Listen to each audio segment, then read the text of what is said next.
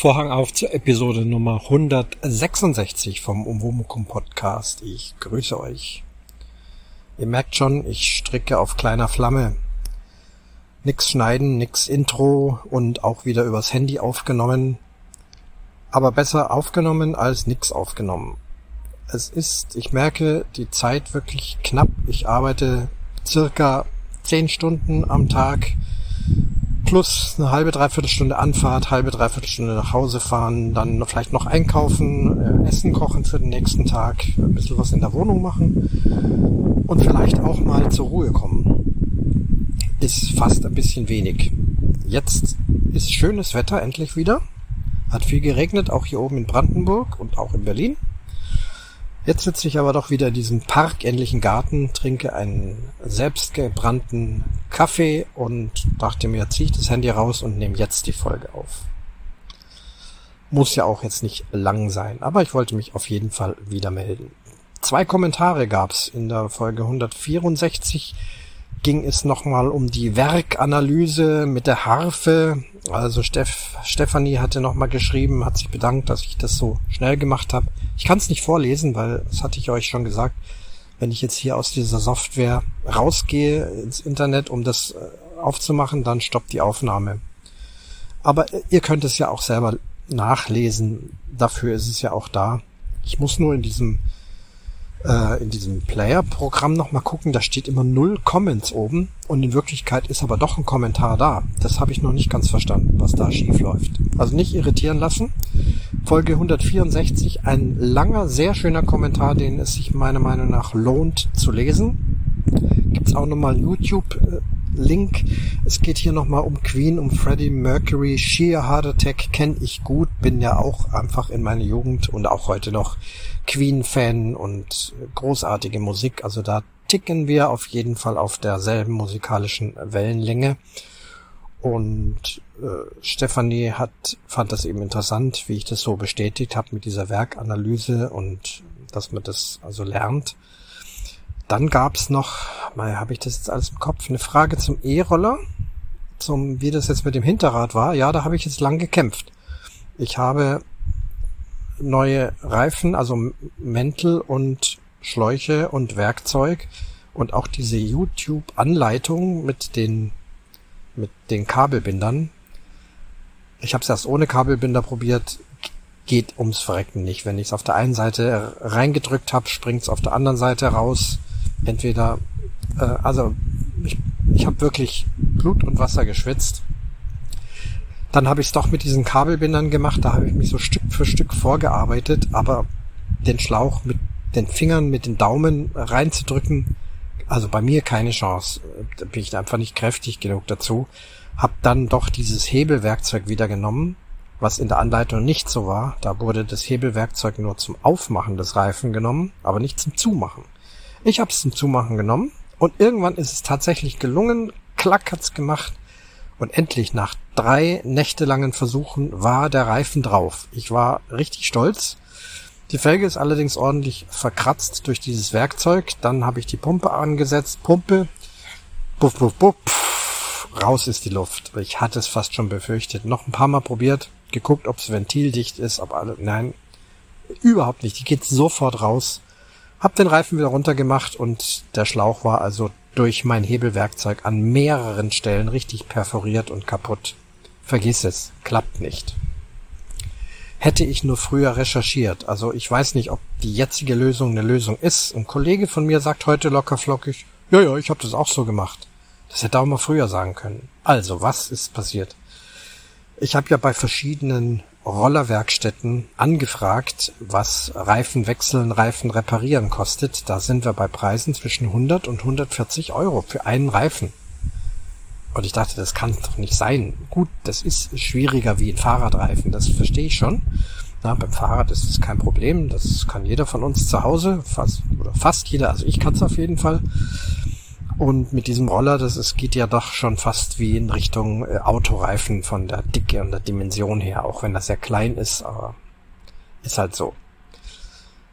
Na gut, dann dachte ich mir, scheiß drauf jetzt, was, was ist, wenn ich ein komplettes Rad, was kostet so ein komplettes Rad, wo der Reifen schon drauf ist?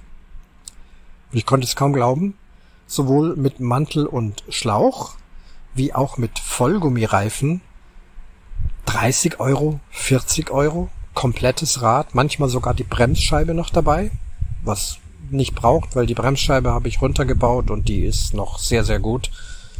Ich habe jetzt einen Vollgummireifen für 29 Euro bestellt, Hinterreifen, passend für meinen Roller.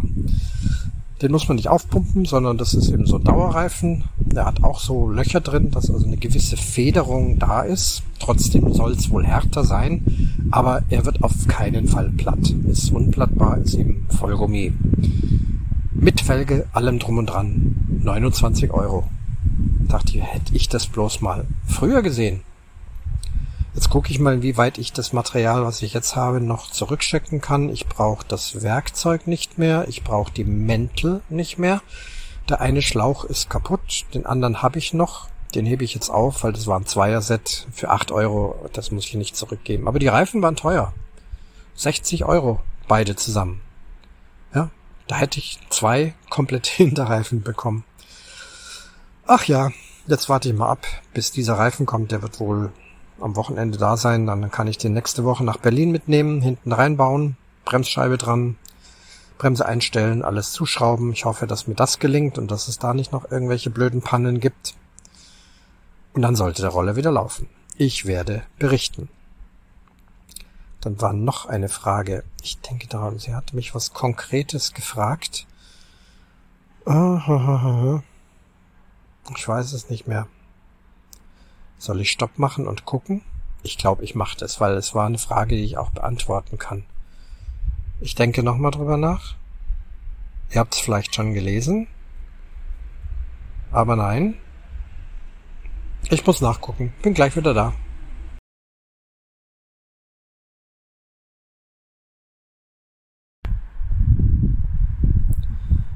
Palim, Palim, ich bin wieder da. Ach so, es war die Frage nach der Bahnfahrt. Ich hatte ja eine Folge, es war offensichtlich diese, im Zug aufgenommen, mit Hintergrundgeräuschen, mit ähm, lauten Ansagen des Schaffners. Ich hätte sicherlich auch einen anderen Zeitpunkt wählen können. Es ist ja stundenlang Ruhe und ausgerechnet da, wo ich podcasten will, fängt er plötzlich an, in dieses, in diesen Lautsprecher zu plärren. Ähm, wo ich denn immer sitze? Ich sitze immer Großraumwagen, nie im Abteil. Im Abteil ist es mir zu stickig und gerade nach Corona und während Corona schon erst recht nicht. Gibt ja auch noch andere Krankheiten, also ich will in so einem Abteil nicht sitzen. Außerdem sitzt man im Abteil immer einer Person gegenüber. Und dann geht das Fuseln immer los. Wo tue ich meine Füße hin und wo tut derjenige seine Füße hin? In dem Zusammenhang ist mir aufgefallen, die Menschheit wird größer, die Menschen werden länger. Es fahren viele junge Leute mit, die unheimlich viele lange Beine haben, einfach größer gewachsen sind. Ich denke, das ist ein bekanntes Phänomen. Und wir müssen so langsam anfangen, unsere Dinge größer zu bauen. Wenn man sich Häuser aus dem Mittelalter anguckt oder alte Bauernhöfe aus dem letzten Jahrhundert, da sind die Türen noch so niedrig, dass selbst ein ja, für meine Begriffe normal groß gewachsener Mensch mit 1,76 bis 1,80 oder so sich dann fast schon bücken muss, um durch die Türe zu kommen. Heute sind die Türen mindestens zwei Meter hoch und auch da gibt's schon genügend Menschen, die den Kopf einziehen müssen, um durch eine Türe zu kommen. Und so ist es auch in der Bahn. Geh mal in der Bahn während der Fahrt durch die Gänge. Es ist ein aussichtsloses Unterfangen. Du hast nur Beine im Weg. Die Leute schaffen es nicht mehr, ihre Beine normal im Sitz unterzubringen, sondern sie wollen, was ich ihnen nicht verdenken kann, bequem sitzen, grundsätzlich auch Beine übereinander geschlagen, das ist ja der große Hype, unbedingt müssen Beine übereinander geschlagen sein. Und das geht eben nur, wenn diese Beine im Gang stehen. Das heißt, ich habe da 40, 50 übereinander geschlagene, lange, schlachsige Beinpaare, und wenn ich da so langsam lang gehe, dann werden die eben so nach und nach eingezogen. Wer es merkt, manche pennen auch, merken es nicht, dann muss man da drüber steigen. Bedeutet, die Züge sind einfach für großgewachsene Menschen mittlerweile zu klein. Ja, es muss, die Sitzabstände müssen größer sein, dann kann man natürlich wieder nicht so viele Leute mitnehmen. Es ist echt ein Problem.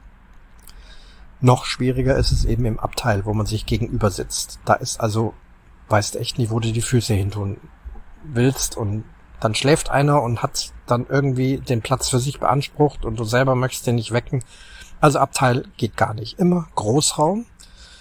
Im Großraum gibt es Fenster und Gang. Ich habe gelernt, ich gehe in den Gang. Denn ich bin jemand, der durchaus öfters mal aufsteht, öfter mal rausgeht, mal aufs Klo geht, es ist eine lange Fahrt, mal was wegwerfen oder einfach nur so mal die Beine vertreten. Und wenn ich da jedes Mal meinen Sitznachbarn bitten muss, aufzustehen, denn grundsätzlich, also eigentlich Standardausrüstung ist Laptop, Maus, Ladekabel, was weiß ich was alles. Und dann muss das alles erst zusammengepackt werden und die Klappe hochgeklappt und dann aufgestanden, die langen Beine sortiert und dann raus und dann traue ich mich oft schon gar nicht, wenn ich dann nach einer halben Stunde nochmal wieder raus möchte und das ist irgendwie blöd. Von daher wähle ich jetzt immer Gang. Bedeutet zwar dann, dass ich aufstehen muss, wenn der andere raus muss, aber die anderen müssen oft gar nicht so oft raus und außerdem ist es für mich kein Problem. Ich habe keinen Laptop da ich habe mein Handy, das steckt in der Brusttasche. Ich habe meinen Kopfhörer auf und höre in der Regel Musik oder Podcast.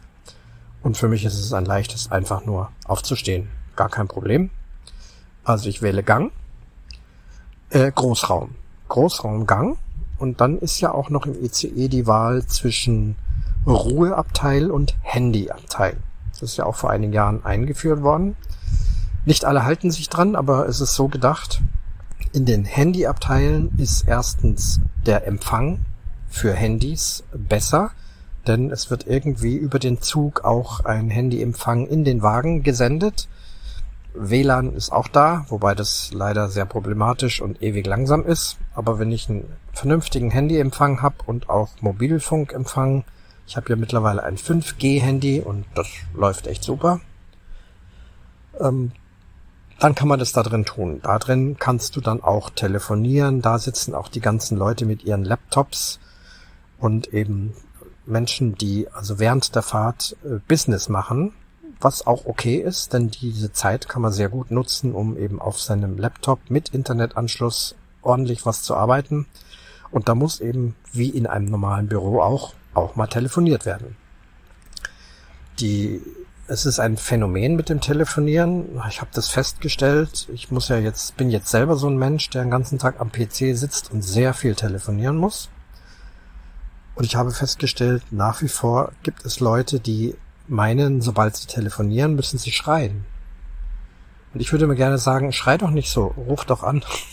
du brauchst nicht so schreien. Müsst ihr mal gucken, die Leute plärren ins Telefon. Hallo, Frau Schmidt. Ja, haben Sie. Muss man doch nicht kann doch mit einer normalen Stimme, auch wenn es rundrum laut ist, das Handy ist doch direkt da, das verstehen die schon. Aber Menschen können nicht ruhig sprechen am Telefon. Ist mir in meinem Büro auch aufgefallen. Wir sitzen da zu dritt und es gibt einen, der, sobald er telefoniert, unheimlich laut spricht. Ich selber spreche in normaler Stimme. Ich habe ein Bluetooth-Headset. Das macht die ganze Sache noch besser. Wobei mit dem Hörer geht's genauso. Da habe ich auch die Sprechmuschel direkt am Mund. Der andere wird mich auf jeden Fall gut verstehen. Und den Hörer direkt am Ohr, auch das ist gut zu verstehen. Da braucht man nicht so schreien. Aber die Leute schreien einfach. Und wenn dann der Empfang schlecht wird, dann schreien sie noch mehr, weil sie denken, ja, jetzt hört er mich nicht richtig, jetzt muss ich da rein plärren. Das alles findet in den Wägen statt mit Handyzeichen. Genau das Gegenteil soll aber sein in den Ruheabteilen. In den Ruheabteilen ist es verpönt, mit dem Handy laut zu telefonieren oder sonstige Dinge laut zu sein. Es steht eben da Ruhebereich.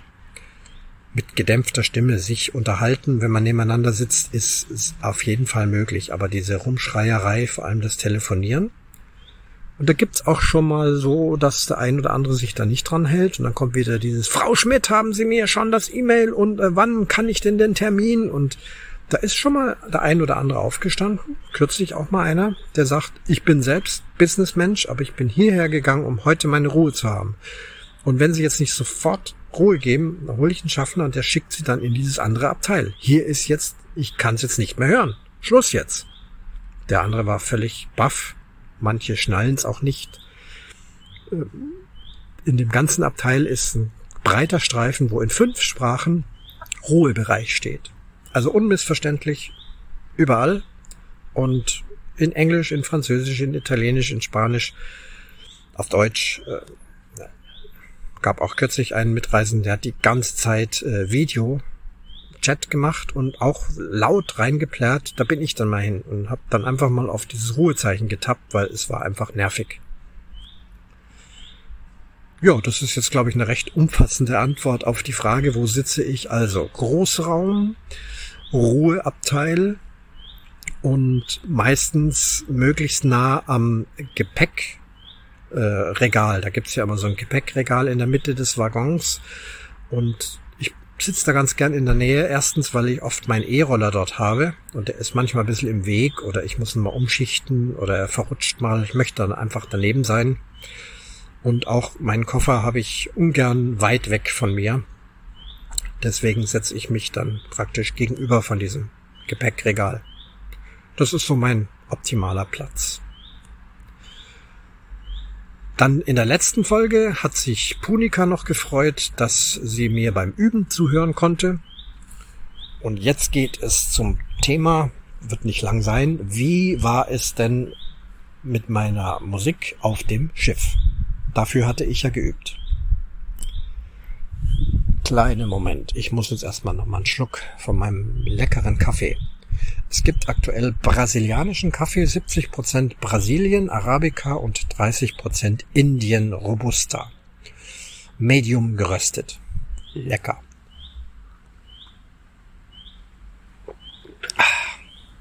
Oh, ist sehr gut überhaupt nicht bitter, schmeckt wie Schokolade vorne an der Zungenspitze. Und hinten im Rachen ist überhaupt nichts Ekelhaftes, gar keine Geschmacksreste, nichts Bitteres. Schmeckt einfach nur vorne und lang. Wunderbar. Ja, das Spielen auf dem Schiff. Angekündigt war das Museumsschiff 1. Ich hatte mir gedacht, okay, bei schönem Wetter werde ich draußen spielen, wenn das Wetter schlecht ist, dann werde ich hineingehen. Da gibt es ja sicherlich auch einen Innenbereich, wie das in jedem Schiff so ist. Suche mir dort ein ruhiges Plätzchen und spiele dann dort. Denn es war noch nicht ganz klar, wie wird das Wetter an dem Tag. Es war gemischt angesagt. Es kann Regenschauer geben, es kann Wind geben, es kommt wieder Sonne. Und ziemlich genau so war es auch. Ich bin also mit dem Auto dorthin gefahren. Ich hatte auch einen Parkplatz reserviert. Das haben die Organisatoren für mich gemacht und gesagt, ja, da und da ist ein Parkplatz für dich reserviert, da stellen wir ein Bauhütchen hin, da kannst du dich hinstellen und dann die Instrumente auspacken und bist dann ganz nah an diesem Schiff. Museumsschiff 1. Gehe also da den Weg runter ans Wasser und sehe auch sofort unmissverständlich Museumsschiff 1. Aber Schiff? Das war eine Nussschale. Ein Boot ein kleines Boot. Ein kleines, ehemaliges Polizeiboot von einer Wasserschutzpolizei, was jetzt als Ausflugsbötchen dient. Ist auch noch blau angemalt. Bundespolizei in dem Fall. Ja. Also ich weiß schon, dass das keine AIDA ist, die mich da erwartet. Aber unter Schiff habe ich mir halt sowas vorgestellt, wie ich es aus Bayern kenne. Äh, Schiffe, die auf dem Chiemsee fahren, die da also von Prien über Herrn Chiemsee, Frauen Chiemsee, Fraueninsel und so weiter fahren. Das sind auch keine Riesenschiffe, aber die haben eben auch einen Außenbereich, die haben auch einen geschlossenen Innenbereich für schlechtes Wetter mit Platz und einer kleinen Bar dran, mit Toilette. Oder die Schiffe, die auf dem Bodensee fahren, selbst die Fähren, die da von Konstanz nach Meersburg rüberfahren. Oder das Schiff, ähm, das in Kelheim durch den Donau-Durchbruch fährt. Das ist ja auch wirklich nur ein Ausflugsschiffchen äh, mit viel Platz, aber so ein kleines Polizeiboot hatte ich nicht erwartet. Und da soll ich jetzt drauf Musik machen. Ja, ich bin da freudig begrüßt worden. Die Besatzung, drei Leute, waren schon da. Ich war frühzeitig da, eine Stunde vorher. Und da gibt's eben einen Deckbereich, da waren jetzt also drei Parkbänke drauf, wo eben ungefähr zehn Leute sitzen können und es waren auch zehn Leute angesagt, diese kleine Gesellschaft, die da eben eine interne Verabschiedungsfeier für ihren Kollegen organisiert hat. Die werden dann da auf diesen Parkbänken sitzen. Dann geht's eine kleine Treppe runter, gibt's so einen Zwischenbereich zwischen der Kajüte, also dem Innenbereich da waren zumindest links und rechts feste Glasscheiben, Fenster und auch Metall. Nur obendrauf kein Dach. Aber immerhin seitlich geschützt. Und dann sagten die, weil ich guckte so zum Himmel, hm, oje, sagte, ist kein Problem, da können wir dir noch eine Plane rüberziehen, dann bist du auch von oben geschützt und bist auch noch mehr Wind geschützt. Und so war es dann auch, da wurde eine dicke, feste Plane drüber gezogen und ich habe mich also gefühlt wie im Zelt, als alter Camper sehr angenehm, kein Problem. Und war also wirklich deutlich windgeschützt und auch Wasserregen geschützt. In der Mitte war offen, sodass also die Musik von da drinnen auch nach außen dringt. Ich habe mich dann eingespielt, habe meine Box aufgestellt, habe das alles ausprobiert. Technisch hat alles wunderbar funktioniert. Meine drei Flöten aufgestellt, die Oboe aufgestellt, den Notenständer mit dem Notebook, alles prima. Dann kam auch irgendwann die Feiergesellschaft. Derjenige, der, den es zu befeiern äh, galt, äh, der wusste überhaupt nicht, worum es geht. Also auch nicht, dass es auf ein Schiff geht. Die haben ihn also da überrascht damit und die Überraschung ist auch gelungen und dass dann auch noch Musik dabei ist, war also wirklich toll, war also begeistert. Und darum geht's ja. Ne? Jemand eine Freude zu machen, der sein Leben lang hart gearbeitet hat und von seinen Kolleginnen und mit so einer netten Geste verabschiedet wird. Und auch noch Live-Musik dabei. Wenn auch nur halb live, aber immerhin live, was von mir gespielt ist. Ja gut, dann waren wir also alle gesessen. Ah ja, in der Kajüte ist gar kein Platz. Das ist wie Wohnwagen. Da gab es einen kleinen Tisch mit zwei Sitzbänken, wie man es aus einem Wohnwagen kennt. Da saß einer der Menschen von der Besatzung, hatte dort auch ein Ringbuch mit Wasserkarten, also nix online und äh, elektronisch, sondern so ein richtig altes Buch. Denn wir befinden uns auf der Havel. Start war also in Potsdam an der Havel und es sollte also eine Schipperei auf der Havel sein. Und da hat er eben die Havelkarten, da gibt's ja alle möglichen Seiten, Nebenarme und alles Mögliche mit den entsprechenden Informationen über Wassertiefen und Besonderheiten, Fahrwege ich fand das schon interessant. Dann eben der Kommandostand mit einem klassischen, großen, wunderschönen äh, Steuerrad aus Holz, also fast wie man es von alten Seeräuberfilmen äh, kennt. Und ja, alte Installationen zu, für Geschwindigkeit und dies und das. Das Schiff ist 1975 gebaut worden. Ja, tolle Sache. Dann kam die nächste Überraschung.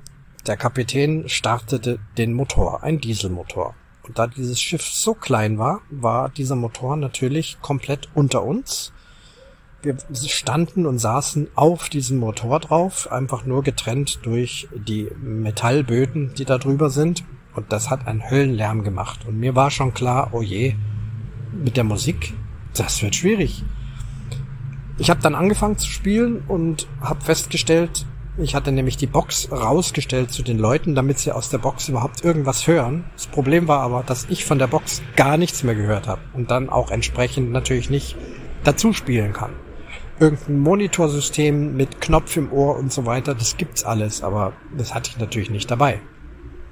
Hab also dann die Box in meine Kajüte mit reinnehmen müssen, damit ich sie höre und es war trotzdem noch schwer, obwohl alles auf volle Lautstärke war. Wenn ich das Ding in meinem Wohnzimmer auf volle Lautstärke abspiele, dann ist das bellend laut, hämmerige Bässe, Wahnsinnsklang und da oben, das war gar nichts. Das war null niente. Das für draußen absolut nicht geeignet. Hätte ich das mal nur gewusst, dann hätte ich mir irgendwas Großes, richtig kräftiges, lautes besorgt. Da, ich habe da Quellen, auch hier in Berlin, die hätten mir das ausleihen können. Nächstes Mal weiß ich das besser. Gut, ich habe trotzdem gespielt und habe auch draußen gefragt, hört man denn überhaupt was? Ja, ja, es ist nett und prima und vor allem die Melodiestimme, also die Oboe, noch besser sogar die hohen Flöten, also die ganz kleine und die Sopranflöten, die hat man sehr gut rausgehört. da kam dann auch immer mal einer und hat gefragt, äh, ja, ach, das kenne ich doch, was, woher kenne ich dieses Flötenstück? Ja, das ist die Einstiegsmelodie von äh, Herr der Ringe vom ersten Film. Äh, habt ihr ja, wenn ihr die das übe Podcast gehört habt, habt ihr das ja alles gehört. Und Over the Rainbow mit der Sopranino, das hat man sehr gut rausgehört. Die Oboe hat auch Kraft, aber die Begleitung mit der Box, die Box war deutlich unterdimensioniert. Und ich wusste echt manchmal nicht, wo ich bin, ob ich überhaupt noch mit der Musik zusammen bin. Macht nix, trotzdem, es galt die Geste, die haben sich's gut gehen lassen. Wir sind ungefähr zwei Stunden lang gefahren. Interessante Strecke, immer an der Havel lang, dann unter der berühmten Gliniker Brücke durch. Wem das nichts sagt, das ist so ein, ein, ein, ein legendärer Grenzposten zwischen Westberlin und der DDR, also Potsdam. Da war also unter anderem diese Kliniker Brücke ein Grenzposten. Da konnte man nicht rüber, aber manchmal haben sie in Nacht- und Nebelaktionen dort auf dieser Kliniker Brücke verschiedene Personen ausgetauscht. Genau weiß ich es nicht. Also äh, man hat sich da so gegenseitig äh, Gefangene oder festgesetzte Spione oder ich weiß nicht was eben auf dieser Klinikerbrücke ausgetauscht. Und da sind wir jetzt also heute fröhlich unten durchgeschippert. Das ist so ein altes grünes Metallgerüst, äh, diese Brücke. Bin dem Auto auch schon drüber gefahren. Diesmal unter, drunter her. Dann ging es weiter bis zum Wannsee. Das war mir auch nicht klar, dass der Wannsee gar kein See ist, sondern eigentlich nur eine dicke Ausbuchtung der Havel. Ich kenne den Wannsee von früher, bin ja oft schon in Berlin gewesen. Unsere erste Hochzeitsreise war nach Berlin. Und da sind wir auch am Wannsee gewesen, am berühmten Strandbad. Und dann sind wir mit einem kleinen Fähre rüber zur Pfaueninsel. Und diesmal sagte der Kapitän, ja, da ist jetzt auch, da ist die Pfaueninsel, da fahren wir jetzt einmal drum herum.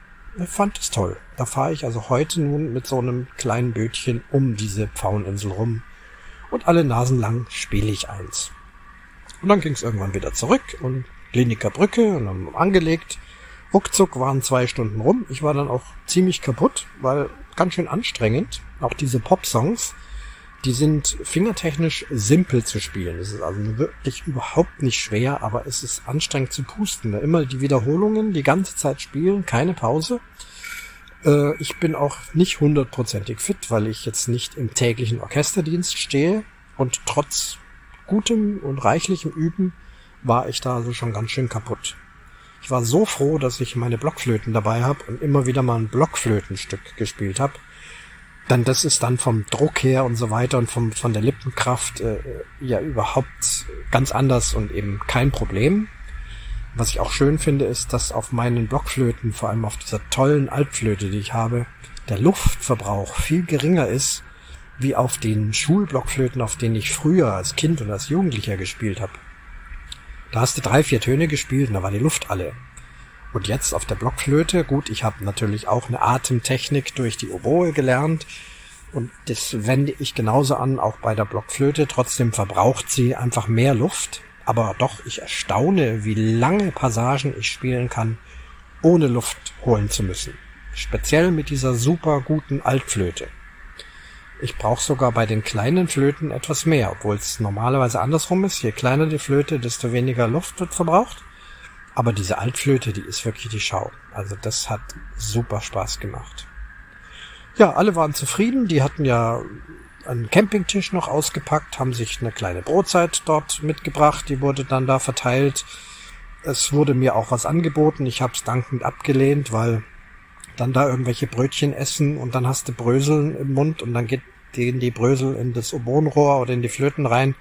Nicht gut. Nicht essen, während ich spiele. Trinken, ja. Ähm, ob ich einen Sekt möchte, habe ich auch erstmal dankend abgelegt, äh, äh, abgelehnt und dann hieß es mir, nee, ist, ist alkoholfreier Sekt. Ne? Ist ja, ist ja Dienst. Die waren alle offiziell im Dienst und ja, ich genau genommen auch in dem Sinne, ne? Nee, also alkoholfreier Sekt, Rotkäppchen-Sekt alkoholfrei, hat sehr lecker geschmeckt. Find schon. Hätte ich mich dran gewöhnen können. Gläschen Sekt, Gläschen Wasser, alles gut. Gibt's noch was zu berichten? Nein, es wurden Fotos gemacht. Ich glaube, das eine Foto, Vielleicht schaffe ich das noch, das äh, mit als Titelfoto hochzuladen. Mal gucken, wo das ist. Ansonsten war das also jetzt mein Bericht über das Erlebnis und die Musik auf dem Schiff. Also auf dem kleinen Boot. Und ich schließe den Vorhang zur Episode Nummer 166 vom Umwomukum Podcast.